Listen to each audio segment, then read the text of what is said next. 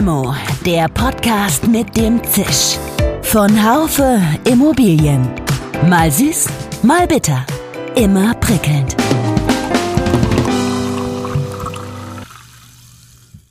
Hallo liebe Limo-Fans. Willkommen zur ersten Limo nach unserer Auszeichnung als bester Podcast vom Verein der deutschen Fachpresse.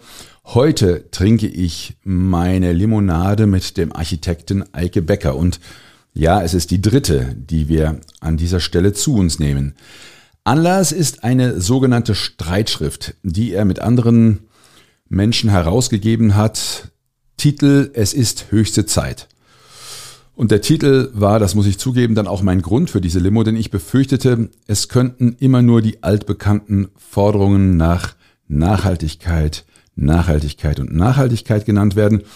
Aber nicht nur ich bin kritisch, Eike Becker ist es auch. Wir ja, gehen in Richtung Perfektionierung in allen Bereichen und damit gehen wir in Richtung Standarderhöhungen. Alles muss irgendwie noch besser, noch toller werden, aber dadurch steigen dann eben auch die Preise und in dieser Situation jetzt so extrem mit den veränderten Rahmenbedingungen durch die Zinsanhebungen und äh, die Inflation kann dann einfach auch eigentlich mit dem Standard nicht mehr gebaut werden. Also müsste man doch die Frage stellen, wo sind die Stellschrauben? Könnten wir unsere Standards ändern? Könnten wir uns nicht auch mit einem Standard von, sagen wir, 1990 oder 1980 oder wie sieht der Standard von 1970 aus? Es geht um vieles, um Architekturwettbewerbe, aber auch um sozialen Wohnungsbau. Die Limo ist prickelnd, hat aber durchaus auch süße Elemente, denn bei aller Kritik gibt es auch einiges zu loben. Mein Name ist Dirk Labusch, ich bin Chefredakteur des Fachmagazins Immobilienwirtschaft. Eike, guten Morgen nach Berlin. Äh, sitzt du zu Hause oder du bist wahrscheinlich im Büro, oder? Ja, guten Morgen, Dirk. Ich bin im Büro, genau. Ich bin sozusagen direkt von meinem Sport jetzt ins Büro gekommen. Ja, du bist also der, der erste Eike, ähm, dem die ich will, hätte fast gesagt zweifelhaft, aber natürlich ist es überhaupt keine zweifelhafte Ehre. Es ist eine große Ehre, ähm, widerfährt, dass ich den dritten Podcast mit ihm führe. Und äh, da, das ist schon, finde ich schon eine, eine spannende Geschichte. Das erste Mal haben wir gesprochen, das war überhaupt der erste Podcast, den ich äh, gemacht habe. Auch wenn der mit Timo Chamler als allererstes veröffentlicht worden ist. Der war über, ging über gesellschaftliche Verantwortung der Immobilienbranche. Das zweite Mal hatten wir so ein Thema Schönheit am Bau. Und heute ist unser Thema eine Schrift, die du mit ein paar anderen äh, herausgegeben hast, äh, mit dem Thema Es ist höchste Zeit. Das hat dann auch schon wieder mit gesellschaftlicher Verantwortung zu tun.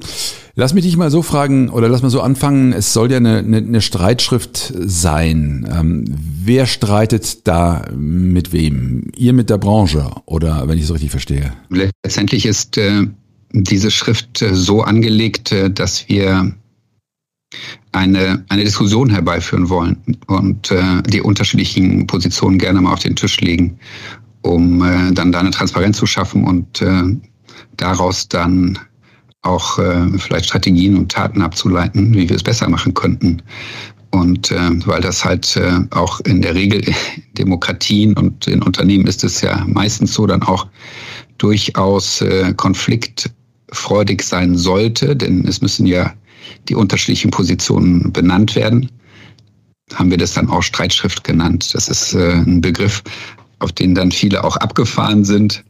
Aber im Wesentlichen geht es darum, einfach mal äh, eine Bestandsaufnahme zu machen, Diskussionen äh, zu inspirieren und zu initiieren auch, um mal zu gucken, wo stehen wir denn jetzt eigentlich und, und was leiten wir denn daraus ab, um es besser machen zu können. Es ist aber nicht äh, eine Streitschrift, weil ihr selber untereinander auch streitet. Ich habe gelesen, dass ihr auch nicht immer einer Meinung wart, was die Punkte oder was die Lösungswege betrifft. Ja, es ist auch äh, innerhalb äh, unseres Teams natürlich gerungen worden. Äh, und äh, jeder konnte so seine Punkte dann auch mit einbringen. Die wurden dann auch äh, intensiv diskutiert und äh, äh, sind dann in der Form jetzt aber doch, würde ich sagen, weitestgehend äh, äh, Konsens als Ganzes. Als Ganzes, also äh, was die Stoßrichtung angeht oder was letztendlich die Denkrichtung angeht. Aber ist, äh, du hast gerade von Konsens gesprochen, lass mich da mal einhaken. Äh, sind nicht die Themen, die ihr da aufgelistet habt, auf die wir gleich nochmal äh, im Einzelnen zu sprechen kommen werden, sind die nicht überhaupt äh, Konsens geworden. Jeder weiß auch, dass es höchste Zeit ist, um eine Veränderung klimatisch, gesellschaftlich und so weiter her, äh, hervorzurufen. Weiß nicht jedes Unternehmen ganz gut, was es zu tun hat. Manchmal habe ich sogar den Eindruck, die überbieten sich in, in ihren Aktionen ich, und, und es ist so wirklich so ein Wettbewerb um Nachhaltigkeit im Gange, wenn wir jetzt mal dieses eine Stichwort nehmen. Siehst du das nicht auch so? Äh, ja, das ist äh, initiiert worden, meiner Ansicht nach auch sehr stark äh, befeuert worden durch äh, die ESG-Kriterien und durch die Taxonomie. Also da gibt es äh, Investoren, es gibt Banken, die sich einfach nicht mehr beschäftigen wollen mit äh, Immobilien, die halt vielleicht äh, in ein paar Jahren Stranded Assets sind oder die einfach äh, nicht mehr unseren Ansprüchen entsprechen. Und äh, das führt äh, zu einem Umdenken und wie du sagst, halt auch ein Stück weit zu einem Wettbewerb um die Kriterien. Was ist denn nachhaltig? Aber in Wirklichkeit sind wir noch ziemlich weit weg von einer tatsächlichen Nachhaltigkeit der Immobilienwirtschaft. Also ja, wir haben immer noch äh, keinen nachhaltig äh, hergestellten oder wenn man so will, eigentlich emissionsarmen Zement. Ja, ja. Äh, die Stahlproduktion äh, hat immer noch äh, eben genau dieselben Handicaps, die wir vorher schon hatten. Also wir sind äh, immer noch, äh, wenn man so möchte, eigentlich, was die Gebäudeproduktion angeht, was die Städte angeht, also in den Gebäuden und mit den Gebäuden, äh, da streiten sich sicherlich die Experten, weil man hat sich da irgendwie mehr oder weniger auf diese 40 Prozent geeinigt. Das ist ein Riesenanteil an Emissionen, die wir äh, eben verursachen als Branche und da müssen wir uns viel intensiver darüber Gedanken machen, wie wir das denn äh, umbauen können. Lass mich mal noch mal äh, einen Schritt vorher äh, anfangen. Du hast geschrieben oder ihr habt geschrieben von aufgeteilten Zuständigkeiten, die dafür sorgen, dass sich keiner wirklich für Bauwerke oder für das Einfügen von Bauwerken in eine Struktur verantwortlich fühl, fühlt. Kannst du da mal ein Beispiel nennen? Weil wir haben ja durchaus, ähm, von, in der Stadt haben wir ja Stellen, die dafür verantwortlich sind, dass ein Bau sich einfügt, dass es also passen soll ähm, dorthin, wo es gebaut wird. Äh, ja, natürlich haben wir die Institutionen, die öffentlichen Verwaltungen, die eben äh, auf der einen Seite dafür zuständig sind, dass die Gesetze und Regeln umgesetzt werden und auf der anderen Seite haben wir den politischen Kontext, der dann eben politische Entscheidungen treffen muss als Vorbereitung dann für die meistens die rechtliche Ausarbeitung dann dieser Rahmenbedingungen, aber auch die private Seite, die privaten Unternehmen haben eine Verantwortung für die Gesellschaft. Äh, also haben eigentlich eine Verantwortung dafür, meine ich, dass da die Welt entsteht, in der die Menschen auch wirklich leben möchten. Äh, wir haben eine Funktion zu erfüllen für die Gesellschaft und äh, das wird eigentlich in dem Sinne kaum, kaum erkannt. Aber ist es nicht doch äh, so ein Gleichgewicht, dass man sagt, okay, die, der Staat äh, gibt die Regeln vor und die Immobilienwirtschaft, die richtet sich nach den Regeln, indem sie ähm, so baut, wie der, wie der Staat das will. Also das ist ja immer das ist ja immer das Argument, da man sagt, man, wir, wir müssen ja oder wir wollen ja das Geld verdienen und die, wir, wir arbeiten nach den Regeln, nach den geschriebenen oder ungeschriebenen Regeln. Du hast eben schon die Banken angesprochen, die dir vielleicht keine Kredite mehr geben, wenn du ähm, eine nicht nachhaltige Immobilie äh, finanziert haben willst. Das sind dann auch ja Regeln. Aber ist es nicht, ähm, wäre es nicht eher sinnvoll, den, äh, den Staat äh, zu kritisieren, dass er sagt, ihr, du bist mit deinen Regeln zu langsam, äh, als die Immobilienwirtschaft, die ja eigentlich das ist ja schon fast ein Naturgesetz, mit dem bin ich zur Welt gekommen, dass die Immobilienwirtschaft eigentlich, jetzt sind sie natürlich alle nachhaltig, Klammer auf, Klammer zu, aber das war nicht immer so, die wollten alle Geld verdienen. Ist es nicht okay, wenn das so ist? Die einen wollen Geld verdienen und die anderen geben die Regeln vor, die sollen gefälligst grüner werden? Also ich finde die äh, Motivation oder ich, ich bin der Auffassung, dass die Motivation eben über das reine Geldverdienen hinausgehen sollte. Das ist auch viel zu einfach in meinen Augen. Also wenn man sich so, ein, äh, so eine, sagen wir mal, eine liberale Perspektive zu eigen macht, äh, dann könnte man da auf die Idee kommen, reicht doch aus, ich baue halt Wohnungen. Hm. Aber was sind das dann für Wohnungen? Und für wen sind die Wohnungen auch tatsächlich? Nützen sie der Stadtgesellschaft? Ist da gutes Leben möglich. Also die Immobilienwirtschaft zu großen Teilen äh, sich davon verabschiedet, beispielsweise sozial verträgliche Wohnungen zu bauen. Jedenfalls in Berlin ist das der Fall. Das wird dann delegiert an die landeseigenen Entwicklungsgesellschaften, die dann eben sehen müssen, wie sie dann eben über die Subventionen dann eben auch diese sozialverträglichen Wohnungen äh, errichten können. Aber, aber also, die sagen dann, weißt du, die sagen doch dann, äh, damit verdienen wir kein Geld mehr. Und, und, und äh, du, du würdest quasi sagen, okay, stellt mal euer Geldverdienen nicht in den Mittelpunkt. Und das ist für mich ähm, so ideal, sich das anhört, aber das ist, äh, äh ich finde das schon fast ein bisschen unrealistisch. Ja, es geht ja nicht äh, darum, äh, dass kein Geld verdient werden soll, sondern, sondern es muss ja auch Geld verdient werden. Das ist äh, überhaupt nicht, äh, äh, stelle ich nicht in Frage. Aber es geht doch auch äh, um Lösungen. Hm. Also selbst die landeseigenen Entwicklungsgesellschaften schaffen es nicht, für die Standards, an die wir uns da gewöhnt haben, äh, Wohnungen zu bauen. Aber müssen denn die Wohnungen auch die sozialverträglichen Wohnungen, aber auch die Eigentumswohnungen müssen denn genau so aussehen, wie sie jetzt aussehen? Oder ja. könnten wir denn da nicht schlauer sein? Also wir ja, gehen in Richtung äh, Perfektionierung in allen Bereichen und damit gehen wir in Richtung Standarderhöhungen. Alles muss irgendwie noch besser, noch toller werden, aber dadurch steigen dann eben auch die Preise und in dieser Situation jetzt so extrem äh, mit der mit den veränderten Rahmenbedingungen durch die Zinsanhebungen und äh, die Inflation kann dann einfach auch äh, eigentlich mit dem Standard nicht mehr gebaut werden. Also müsste man doch die Frage stellen, innerhalb der Immobilienwirtschaft, innerhalb der Wohnungswirtschaft, wie könnten wir denn unsere, wo könnten, wo sind die Stellschrauben? Könnten wir unsere Standards ändern? Äh, was für, was für Technik bauen wir denn tatsächlich in diese Gebäude ein, die Technik könnte wahrscheinlich auch reduziert werden. Könnten wir uns nicht auch mit einem Standard äh, von, sagen wir, 1990 oder 1980 oder hm. äh, wie sieht der Standard von 1970 aus? Nehmen wir das modulare Bauen. Natürlich spielt das eine große Rolle, aber seit den 60er Jahren oder 50er Jahren schon wird das intensiv diskutiert. Wie können wir vorgefertigt industrieller bauen? Hm. Äh, wie können wir die Produktionsbedingungen beispielsweise auf den Baustellen, ja, die in der, in der Regel in jedem Winter kann man das extrem gut beobachten, also grauenvolle Produktionsbedingungen äh, darstellen. Wie können wir die verbessern? Äh, wie können wir das eben in die Halle hineinbringen? Äh, wie können wir eben größere Teile vorfertigen, so dass auf der Baustelle nicht mehr so intensiv diskuti äh, diskutiert und äh, montiert werden muss. Aber mhm. wie können wir, äh, wie können wir auch dann letztendlich die Wiederverwertbarkeit dadurch erhöhen, weil die Elemente dann eben so elementiert sind, dass man sie eben auch wieder auseinandernehmen kann, am besten auseinanderschrauben kann. Also ihr werft ja der Immobilienwirtschaft als solcher vor, sich eher über Gesetze zu beschweren, anstatt selber tätig zu werden. Das ist doch für mich durchaus auch eine Kritik ähm, an den Verbänden, weil die könnten ja politische Forderungen aufstellen. Der ZIA hat das jetzt ja gerade gemacht. Der ZIA hat Pläne herausgegeben, eine fixe Quote für serielles Bauen. Meinst du sowas, dass da, dass da mehr Anstöße von Seiten der Verbände kommen müsste? Das meine ich.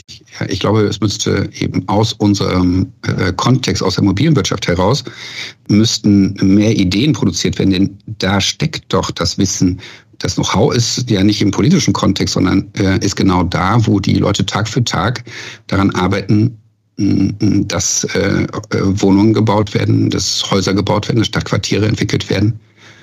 Genau da an der Stelle äh, setzen wir an hm. mit dieser Streitschrift. Also wir fordern das ein. Wir äh, Natürlich äh, gibt es da eine Interessenvertretung nach außen, aber genau das ist ja diese Wagenburg-Mentalität, die dazu führt, dass halt die unterschiedlichen Kompetenzträger nicht ausreichend zusammenkommen. Ja.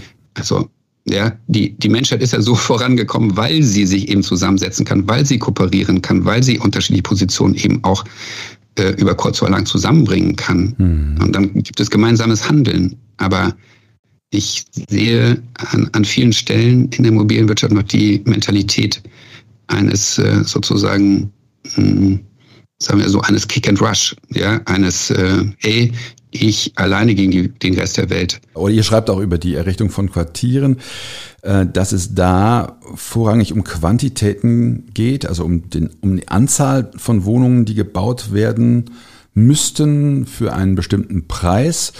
Du monierst es ein Stück weit, wobei ich jetzt sagen muss, gut, Anzahl der Wohnungen ist ja immerhin messbar. Wenn man, wenn man die Qualität noch mit ins Spiel brächte und sagt, das müssen Wohnungen, äh, Wohnungen in einer bestimmten Art und Güte sein, dann ist das doch gar nicht, gar nicht messbar. Wie willst du denn sowas messbar machen? Das äh, leuchtet mir gar nicht ein. Ja, ich würde gerne, ich würde gerne eben in eine Diskussion kommen, wo es, man hat das ja gerade erst vor kurzem gesehen, wo es eben nicht um diese Quantitäten geht, sondern eben äh, stärker um äh, nicht nur um Quantitäten geht, sondern um Qualitäten. Ja, man ist ja, wir sind ja krachend gescheitert mit diesen 400.000 Wohnungen, die da im Jahr gebaut werden sollen. Oder jetzt äh, geistert diese Zahl 700.000 Wohnungen, die fehlen in Deutschland an bestimmten Stellen durch den Pressewald. Ja, das ist äh, das sind äh, aber auch äh, eben ja nicht, nicht erreichbare Zielgrößen, wie wir das jetzt ja sehen.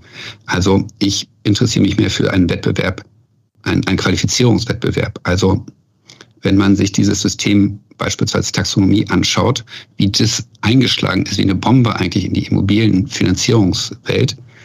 Und wir würden das, so ein ähnliches System beispielsweise für Städte einrichten. Also eine Vergleichbarkeit von äh, Stadtproduktion. Wo stehen Städte? Wie steht, wo steht Berlin beispielsweise jetzt auf dem Weg äh, hin zur Klima, sagen wir so, Neutralität oder zu dem Ziel, zu dem wie, auf, auf an welcher Stelle auf dem Weg steht Berlin auf dem äh, mit dem Ziel, das 1,5 Grad von Paris zu erreichen. Hm. Das sind ja sehr verbindliche Vereinbarungen. Äh, und äh, wo steht München? Und wo steht Kopenhagen? Wo steht Amsterdam? Wo steht Wien? Äh, Münster, Freiburg. Also mich interessiert da eher eine Transparenz und ein Wettbewerb um die besten Ideen, die besten Lösungen. Da gibt es eine Menge unterschiedlicher Wege und es gibt viele Ideen, die dann eben auch Inspiration sein können für die anderen. Dieser, dieser Wettbewerb, der ist doch schon, schon äh, insofern längst im Gange, als jede Stadt die Ziele kennt und jede Stadt äh, für sich jetzt sagt, ich werde bis 2030 äh, wollen wir klimaneutral werden. Ähm, warum, also das ist ja sozusagen auch äh, eine Vorgabe. Also äh, warum, warum brauchst du da noch einen Wettbewerb? Also äh, die Vergleichbarkeit und äh, die Vorbilder brauchen wir. Kopenhagen hat äh, schon in den 70er Jahren angefangen, die, den Autoverkehr beispielsweise aus der Stadt stärker rauszubekommen, äh, haben auf die Fahrräder gesetzt, äh, haben eben ihr, ihr Mobilitätssystem umgebaut. Das ist äh, äh, vor vielen Jahrzehnten gewesen viele deutsche Städte, die fangen jetzt erst damit an und sind da und kämpfen immer noch die Konflikte mit den Pkw-Fahrern durch. Hm. Also, und wie geht das dann auch tatsächlich? Geht das mit einem Ruck, so nach dem Motto, dass jetzt eben mh, hm, viele zentrale Straßen einfach von einem Tag auf den anderen, wie das ja eben in verschiedenen Städten in der Corona-Zeit passiert ist, dann eben verkehrsberuhigt werden oder nur noch für Fahrradfahrer da sind oder die, die Pkw-Spuren dann verkleinert werden. Es muss ein Diskussionsprozess sein, der geht über einen bestimmten Zeitraum, aber der muss intensiv geführt werden und muss dann eben zu einem, zu, äh, zu einem Meinungsbildungsergebnis kommen. Wenn das nicht der Fall ist, wenn man da nicht fleißig arbeitet, dann, äh, dann äh, wird man eben äh, scheitern. Wer könnte diesen Wettbewerb der Städte denn initiieren? Doch nicht etwa der Deutsche Städte- und Gemeindebund oder, oder, oder die EU oder, oder dann doch die nationale Politik? Siehst du, das ist, das ist eine interessante Frage. Ja? Und da müssen sich die, die dafür in Frage kämen, müssen sich zusammensetzen und müssen dann gucken, was sind die Strukturen, was ist, sind dann die Institutionen, die das hinkriegen können. Hm. Ja? Und äh, und das passiert eben einfach beispielsweise äh, zu selten und es äh, passiert nicht entschieden genug. Mhm. Und so tröpfelt das so vor sich hin und man stopft, stopft halt Löcher hier oder da. Und äh, wenn du sagst 2030 klimaneutral, das ist äh, also da gibt es die, die wenigsten Städte, die das äh, tatsächlich anstreben. Kopenhagen möchte das erreichen. Ich glaube 2025 schon. Amsterdam auch.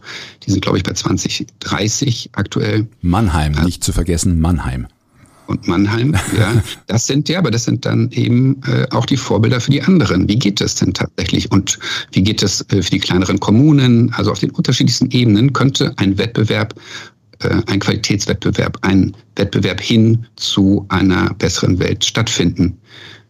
Ja, das sind, das sind die Ansätze, die wir brauchen. Ne? Wie kann das überhaupt gehen dann mit weniger Geld? Weil die Kommunen sich ja jetzt ja auch alle beschweren, dass sie, dass sie zu wenig Geld haben.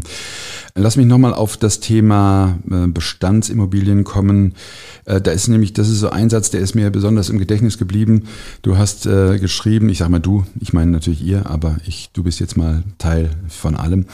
Die längere Nutzung von Bestandsimmobilien müsse sich mehr lohnen als Abriss und Neubau.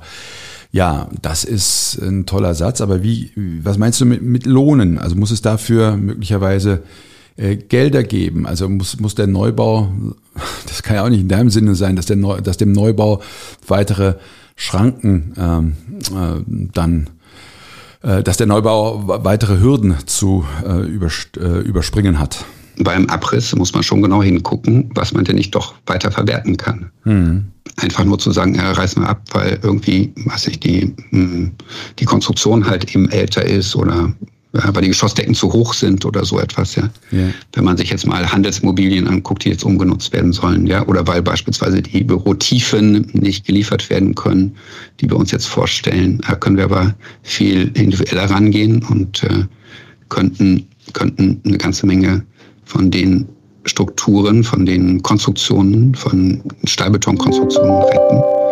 Da haben wir ja quasi das ganze Material schon an Ort und Stelle und äh, müssen es nicht abreißen, entsorgen und wieder neu bauen. Ja, das ja. Äh, würde, würde ein ganz großer Schritt sein hin zu äh, mehr Klimaverträglichkeit des Bauens. Wenn wir mal die, ähm, die, die zur Architektur kommen, ähm, da äh, sagt ihr, dass Deutschland sich eines der der interessantesten Wettbewerbssysteme der Welt leistet. Äh, und dann zitiere ich jetzt mal, trotzdem einigen Juries sich oft auf mittelmäßige Kompromisse und extreme Beiträge werden in der Regel aussortiert. Liegt das dann aber nicht doch auch an den Kosten, die dann bei extravaganten Immobilien aus dem Ruder laufen? Wie, wie müsste sich der Wettbewerb denn ändern, dass es ein wirklicher Wettbewerb wäre, an dessen Ende das beste Ergebnis, das möglicherweise objektiv beste Ergebnis steht? Also wir haben in Deutschland äh, ein Wettbewerbssystem, was äh, auf der einen Seite große Erfolge äh, hat, liefert auch tatsächlich, dadurch, dass es jetzt eben einfach bei der Vergabe von Planungsleistungen zu einem geordneten Verfahren gekommen ist. Also die öffentliche Hand sich da auch stark einbringt qualitätssichernde Maßnahmen sind es ja, mhm. die auf jeden Fall besser funktionieren, als wenn Hinak sagt, Fiete, du machst das jetzt, ja. Also diese Kumpelwirtschaft, die es ja eben auch in Deutschland über viele Jahre gegeben hat, die gibt es jetzt so in der Form kaum noch. Ja. ja. Aber das, äh, der Preis dafür ist enorm hoch. Und das äh, sind äh, viele Architekturbüros eben mit dem, mit diesen Wettbewerben so stark beschäftigt. Da gibt, kommt es zu einer Vergeudung von Ressourcen und, äh, und letztendlich auch von Ideen. Also man sollte stärker kooperativ arbeiten. So ein Wettbewerb funktioniert ja so, da gibt es dann eine Gruppe, die arbeiten ein Briefing aus, also eine Grundlage für einen Wettbewerb. Das wird abgestimmt mit der Stadt, mit der Kommune, mit äh, dem Auftraggeber. Und äh, dann gibt es eine Gruppe von Architekturbüros, die dann eingeladen worden sind. Und äh, die arbeiten dann ein paar Wochen lang oder Monate lang äh, an den Ergebnissen. Zwischenzeitlich gibt es kaum Kontakt zwischen der einen Gruppe und der anderen Gruppe. Okay. Und erst in der Jury äh, wird dann eigentlich so richtig klar, äh, was eigentlich da gewollt ist. Und auch in, während der Jury-Sitzung verändern sich die Ziele häufig äh, geradezu entscheidend. Das kann aber kein teilnehmendes Architekturbüro antizipieren, voraussehen. Hm. Und äh, dadurch wird, das, äh, wird so eine Teilnahme halt eben auch zu einer Lotterie. Kooperative Verfahren werden da viel besser, also bei denen dann eben auch ein Meinungsbildungsprozess äh, stattfindet auf der Bauherrenseite und auf der institutionellen Seite von Anbeginn an und auch auf der Teilnehmerebene. Gibt es das in anderen Ländern? Es gibt praktisch kaum ein Land, in dem dieses Wettbewerbswesen so ausgeprägt praktiziert wird wie in Deutschland. Ja. Also nicht in England, nicht in Frankreich, äh, Spanien, Amerika. Also ja, das ist äh, einzigartig und ist halt eben auch wieder ein, ein Zeichen unserer Strategie. Also wir wollen alles mega, super, super perfekt machen. Mhm. Das führt dann aber eben dazu, dass wir mit einem Maximum an Aufwand ein Minimum an Ergebnis erzielen. Denn so eine große Jury, und äh, ja, nehmen wir nun mal eine Jury, in der ich jetzt erst vor kurzem gewesen bin, dann sind da 60 Personen innerhalb äh, der Gruppe, die da diskutieren an dem Tag oder an zwei Tagen sogar.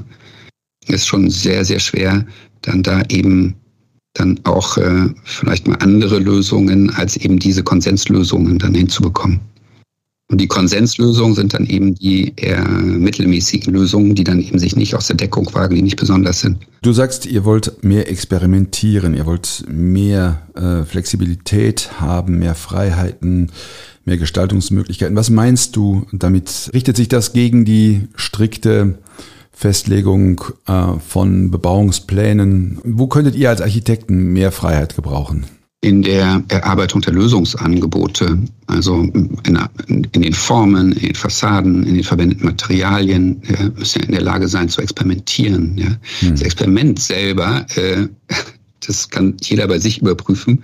Meisten zucken da zusammen und sagen, ey, ich kann doch mit meinem Geld nicht experimentieren. Ich muss doch irgendwie sicher sein, dass das Geld, was ich da in die Hand nehme, was ich da anlege, dass es halt dann eben auch einen Ertrag bringt. Das führt dann eben dazu, dass an vielen Stellen die Immobilienwirtschaft angstgetrieben ist. Also sie hat Angst, eben Fehler zu machen. Hm. Das ist auch auf der institutionellen Seite im Übrigen so. Ja. Also müssen ja das, was wir tun, weiterentwickeln. Wenn man sich den sozialen Wohnungsbau anguckt, jetzt springe ich mal ein bisschen, ja, aber der ist so festgelegt. Ja, da weiß jeder, äh, der Sozialwohnungen baut, äh, genau wie groß die, der, der, Wohnraum sein darf, wie groß das Kinderzimmer sein darf, äh, wie viel maximal Flurfläche äh, erforderlich ist, äh, wo der winzig kleine Abstellraum dann eben untergebracht sein muss und so weiter.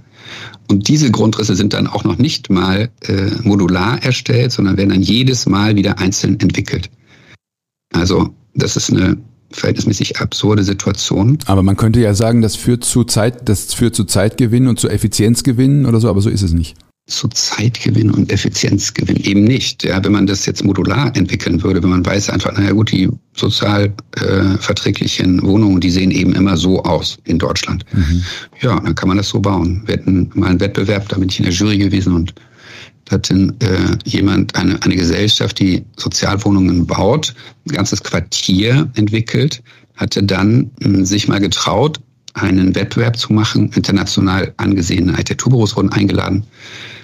Von, ich glaube, 250 Gebäuden sollten sechs Gebäude von eben mh, ja, ambitionierteren, experimentelleren Architekturbüros realisiert werden. Also davon ist, glaube ich, ein einziges immer noch äh, ähm, sozusagen steht immer noch zur Realisierung an. Mhm. Die anderen sind alle aussortiert worden, weil in Deutschland Sozialwohnungen so nicht gebaut werden können. Zum Beispiel war da La Carton Vassal dabei, die sich eben in Frankreich hervorgetan haben mit sehr günstigen Renovierungen von Bestandsgebäuden. Mhm. Interessante Lösungen, die die da äh, herbeigebracht haben. Das kann sein, dass das für Deutschland nicht die endgültige Lösung ist, wie das in Frankreich realisiert wird. Aber das müsste doch mal möglich sein, dass man eben von so vielen Gebäuden und Wohnungen dann eben mal ein paar experimenteller macht. Aber das System selber, äh, in dem wir da drin sind, äh, eliminiert diese Möglichkeiten einfach, weil es so fixiert ist auf Optimierung und auf Quantitäten. Mhm, ja, ja, interessant. Ich hoffe, dass das die richtigen Leute äh, hören, unseren Podcast. Nochmal vielleicht ein anderes Thema zum Standard, ja. ja weil wir jetzt gerade beim Wohnungsbau sind. Ja. ja. Da habe ich neulich ein interessantes Gespräch geführt mit einem äh, Geschäftsführer einer, äh, einer landeseigenen Wohnungsbaugesellschaft. Und äh, äh, der sagte, er hat sich mal angeguckt, wie denn eben in den Niederlanden beispielsweise oder in Dänemark gebaut wird. Und äh, da gibt es dann eben unterschiedliche Standardkategorien in den Niederlanden. Und er konnte sich diese Standards auch genau angucken hat dann mal angefangen, also bei sechs Kategorien, die, die er da sich angeschaut hat. Und die niedrigste Kategorie, ja, die hatte dann äh, Fußbodenschwellen und Elektroverkabelung auf der Wand und solche Sachen. Und da ist na, das geht bei uns natürlich gar nicht. Ja, so können wir nicht Sozialwohnungen bauen. Und hat er sich immer weiter hochgearbeitet in den unterschiedlichen Kategorien bis zur allerhöchsten, das ist sozusagen dann der, der luxuriöse Wohnungsbau in den Niederlanden. Und dann sagt er, hm, na gut, wenn wir das jetzt noch ein bisschen verbessern, dann sind wir bei unserem sozialen Wohnungsbau. dann könnten wir es machen. Ja, so, und das äh, klingt so lustig irgendwie. Ja, das ist auch wie so eine Art äh, Schildbürgerstreich eigentlich. Ja. Aber genau in dieser Falle befinden wir uns jetzt gerade. Ja, wir denken, wir sind so toll, wir sind Weltklasse und so weiter. An verschiedenen Stellen sind wir das auch. Aber äh, mit diesem, mit dieser Fixierung auf eben diese Qualität schaffen wir es nicht, eben angemessenere Lösungen zu finden.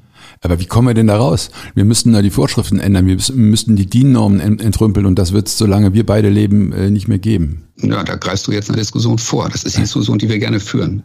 genau das. Okay. Denn, äh, da ist jeder eben in seinem Silo, natürlich. Ja, klar. Und aus seiner Perspektive, aus seinem Partikularinteresse heraus handelt er auch schlüssig. Aber wenn man das mal alles zusammenlegt, dann ist es eben im Ergebnis nicht mehr schlüssig und funktioniert eben nicht mehr. Es führt dann dazu, dass wir einfach keinen sozialen Wohnungsbau mehr bauen können, eigentlich, außer mit enorm hohen Subventionen. Mhm. Und das, so, das kann doch, kann, das kann nicht die Lösung sein. Mhm. Das, da muss es bessere Möglichkeiten geben. Gibt es auch. Also nehmen wir mal äh, den Bürobau. Ja, wir stopfen unsere heutigen Bürogebäude mit Technik voll. Das ist das ist fast gar nicht zu glauben. Ja? Und da werden riesen Luftbewegungen beispielsweise äh, durch das Gebäude geführt, äh, um dann halt eben hm, sagen wir, immer gleichbleibende, perfekte Verhältnisse zu haben. Aber das ist extrem teuer erkauft und äh, führt zu enormer Verschwendung und äh, Emissionen auch. Ja. Und äh, das muss geändert werden. Da gibt es Beispiele dafür. In der Schweiz bin ich jetzt erst kürzlich gewesen. Da gibt es äh, eine Bewegung, die äh, versucht eben mit Low-Tech zu bauen und versucht halt äh, eben beispielsweise nicht mehr WDVS zu verwenden, Wärmedämmverbundsystem mit, äh, mit einem hohen Kunststoffanteil, was man dann nicht wieder auseinanderkriegt und das letztendlich schon heute mh, hm, erkennbar Sondermüll ist, den man nicht richtig entsorgt bekommt. Mhm. Also, sondern man versucht wieder dickere Wände zu bauen, man versucht ein bisschen höhere äh, Decken also lichte Raumhöhen hinzukriegen. Man versucht äh, eben die Lüftungstechnik zu eliminieren.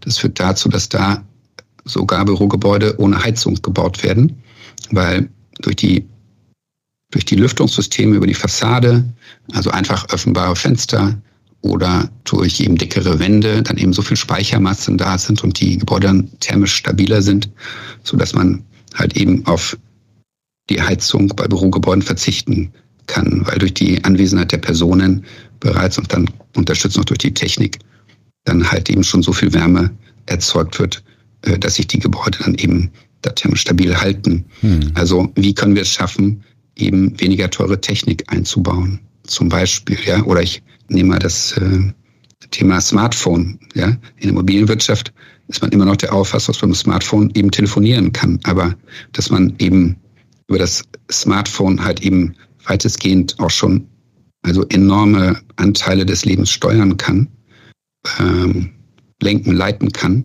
hm. äh, beeinflussen kann. Äh, das ist noch überhaupt nicht äh, richtig angekommen bei uns in der Branche. Also wir konnten, also ich nenne das mal äh, Smartphone und Stupid Home. Also wir könnten äh, viel mehr Prozesse eben eigentlich über das Smartphone steuern äh, und äh, weniger über teure individuelle eingebaute Technik, die dann eben nach zwölf Jahren wieder erneuert werden muss. Wir haben ja noch äh, das Problem, dass Kommunen oft sehr langsam arbeiten, so wird es immer gesagt. Ihr habt noch mal eine Sache propagiert, die, die finde ich sehr spannend, nämlich das Thema privates Know-how. Und ähm, insofern mal meine Frage, gerade wenn es um die Beratung von Behörden geht, könnte sich mit der Nutzung von mehr privatem Know-how vielleicht ein Stück weit der Antragsstau äh, in den Bauämtern verringern lassen? Ja, das ist äh, da unsere Denkrichtung. Also dabei haue ich gar nicht auf die Ämter ein, denn die Personen, die da vor Ort sind, sind meistens äh, gut motiviert, haben eine Menge Wissen über das, was da dann tatsächlich gemacht werden soll, tragen dazu bei, dass halt eben unsere Städte besser werden, aber sie sind nicht richtig ausgestattet und nicht richtig unterstützt.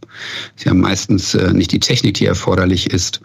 Äh, und äh, sie sind auch unterbesetzt. Also in Berlin ist es ganz extrem, das ist in anderen Kommunen sicherlich besser. Aber an vielen Stellen sind einfach zu wenig Personen da für die Aufgabe. So, jetzt kann man aber auch das umdrehen und kann sagen, na ja, muss denn beispielsweise ein Bauantrag von der Behörde alleine geprüft werden. Das könnte man doch genauso äh, nach außen delegieren und sich da, sagen wir mal, Architekturbüros, die dann eben als Gutachter arbeiten, dazu holen, so wie das beim Brandschutz, bei der Tragwerkplanung in anderen Bereichen schon geschieht, äh, dass man dann eben Architekturbüro hat, was dann eben den Bauantrag stellt und ein anderes Architekturbüro, was dann gutachterlich arbeitet und eben diesen Bauantrag prüft. Das ist jetzt immer noch eine äh, manuelle Prüfung sicherlich und die Behörde könnte dann aber immer noch ihre hoheitliche Aufgabe erfüllen und äh, dann eben endgültig dann den Stempel drunter setzen. So, dann würden Kapazitäten frei werden, die sich dann eben tatsächlich eher um Stadtplanung kümmern könnten, um das Vorausdenken der eigenen Stadt oder eigenen Kommune. Äh, das macht nämlich jetzt kaum jemand mm, oder viel zu wenig. Ähm, und äh, das würde dann dazu führen, dass man halt äh, eben eigentlich die Kapazitäten besser einsetzt. Ganz zu schweigen von der Digitalisierung, die dann eben auch viele Prozesse noch stark vereinfachen könnte. Ich kann mir vorstellen, bald, würde, bald, könnte diese Vorprüfung auch eine künstliche Intelligenz machen. Ich meine, absolut, ja. ja. Das ist und bald ist wahrscheinlich äh, noch zu lange gedacht, ja, in Kürze. Mhm. Naja, du weißt, ich bin alt, ich, ich denke halt, ich denke halt in, in längeren Zeitabständen. Ich könnte noch über hunderttausend Dinge mit dir reden, Eike. Es ist äh, aber jetzt äh, Schluss. Ich würde dich jetzt bitten, die Kamera ist ja aus. Äh, insofern kann ich es nicht kontrollieren. Ähm, aber ich würde sagen, schließe mal bitte die Augen und ähm, überleg dir, mit wem du mit wem du eine Limo trinken würdest, wenn wir sie dir ausgeben. Ich traue mich überhaupt nur, dir diese Frage zu stellen, weil ich sie bei den letzten beiden Limos mit dir nicht gestellt habe. Mit wem, wem würdest du gerne eine Limo trinken? Ähm, kann auch schon verstorben sein. Und worüber würdest du mit ihm reden oder mit ihr oder worüber hättest du mit ihm geredet? Ich würde gerne eine Limo, Limo mit äh, Antje Vollmer äh, trinken, die jetzt kürzlich verstorben ist. Mhm. Äh, und äh, mit der ich äh, gerne genau solche Diskussionen führen würde. Interessant. Antje Vollmer, Menschenskinder, die gehört auch zu meiner zu meiner Biografie ein Stück weit, weil sie sehr bestimmend war in der Zeit, wo ich mich ange wo ich angefangen habe, mich mehr für Politik zu interessieren. Eike, es war ähm, ein sehr spannendes Gespräch und ich habe tatsächlich das Gefühl, dass da ganz viel Herzblut von deiner Seite mit dabei ist. Ich wünsche dir Erfolg für das, was du vorhast, was ihr vorhabt in eurer, in eurer Gruppe und äh, freue mich, äh, dich bald wieder zu sehen. Ja, danke dir. Danke dir für das Gespräch. Ja, äh, kritische Beobachtungen waren fast vergessen in der Zeit, in der alles wie am Schnürchen lief. Ich finde, diese Limo hat durchaus ein paar Anstöße gegeben, wo das deutsche Bauen besser werden kann. Bleiben Sie uns gewogen mit einem ganz herzlichen Dank an die Technik Severin Goutier und Nikolai Usbeck. Ihr, euer Dirk Labusch. Schön, dass Sie dabei waren. Bis zur nächsten Folge von Limo, dem Podcast mit dem Zisch von Haufe Immobilien. Um keine Folge zu verpassen, abonnieren Sie doch einfach den Podcast in Ihrer Podcast-App.